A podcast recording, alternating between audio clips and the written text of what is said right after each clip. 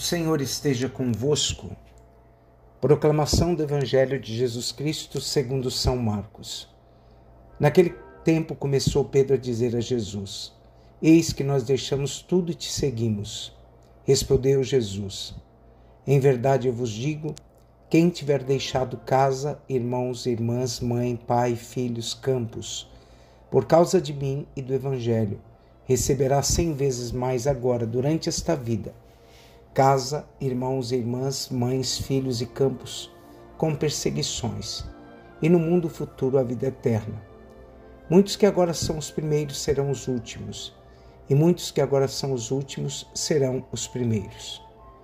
Meus irmãos e minhas irmãs, nós estamos agora no, no eixo, no centro do Evangelho de Marcos, capítulo 10, e esse Evangelho ele vem carregando, trazendo para nós alguns sinais Hoje, esse evangelho mostra né, que Jesus, Marcos vai colocar no evangelho, que Jesus é, realiza sinais do seu messianismo, da sua palavra. Esse conjunto começa com a cura de um cego, depois termina com a mesma, e por isso Marcos quer nos mostrar que os discípulos continuam ainda numa cegueira no segmento de Jesus. Falta nos, nos nos discípulos, falta nos, nos apóstolos ainda uma, uma fé madura a ponto de entenderem o que, que é seguir Jesus. Marcos coloca o tema da fé como um dom de Deus. A fé faz ver quem é Jesus e faz a gente entender o sentido da vida e a nossa presença neste mundo. Os discípulos precisariam ter uma visão clara de Jesus para eles entenderem esse segmento. Então, o que Marcos coloca? Primeiro, eles precisam curar as suas próprias cegueiras, depois, eles vão ter que curar também as suas, paralisi suas paralisias pessoais. No Evangelho do jovem rico, também lá no Evangelho de Marcos, está escrito né, que o jovem chegou para o Senhor e disse que ele largaria tudo para te seguir o jovem vai dizer: Tu tens palavras de vida eterna. O jovem rico foi embora porque Jesus disse assim: Vai e vende tudo que você tem dá aos pobres. E hoje os discípulos olham para Jesus e vão dizer que é muito difícil seguir Jesus, é muito difícil ser salvo.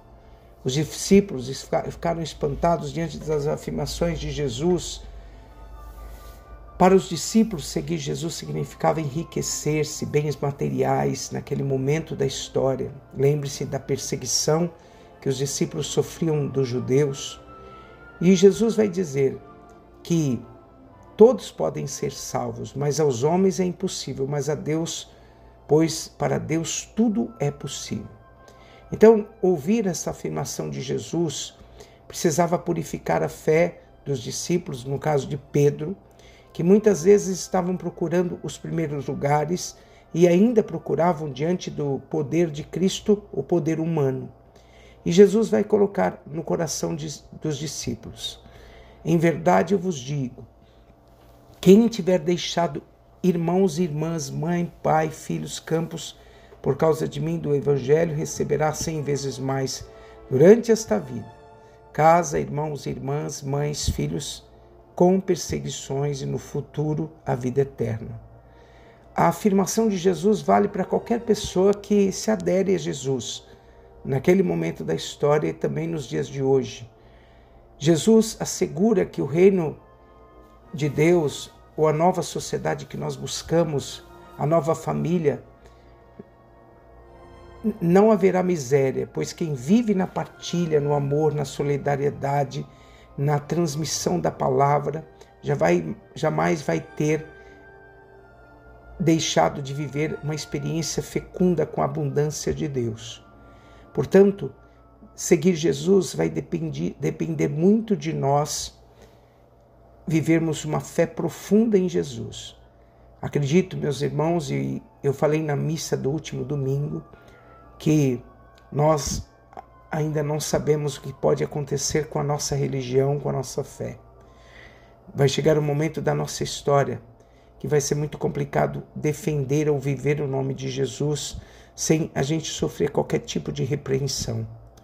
Que hoje nós aprendamos que o segmento de Jesus primeiro deve gerar em nós uma cura do nosso apego aos bens materiais, que o segmento a Jesus deve, antes de tudo, curar as nossas cegueiras, para que nós livremente possamos viver sob a ação desse Espírito de Deus, para que possamos realmente testemunhar, seguir Cristo com perseguições, com dificuldades, mas viver a liberdade que só Deus é capaz de dar. Quem fizer a vontade de Deus, Jesus vai dizer: Esse é minha mãe, meu irmão e minha mãe.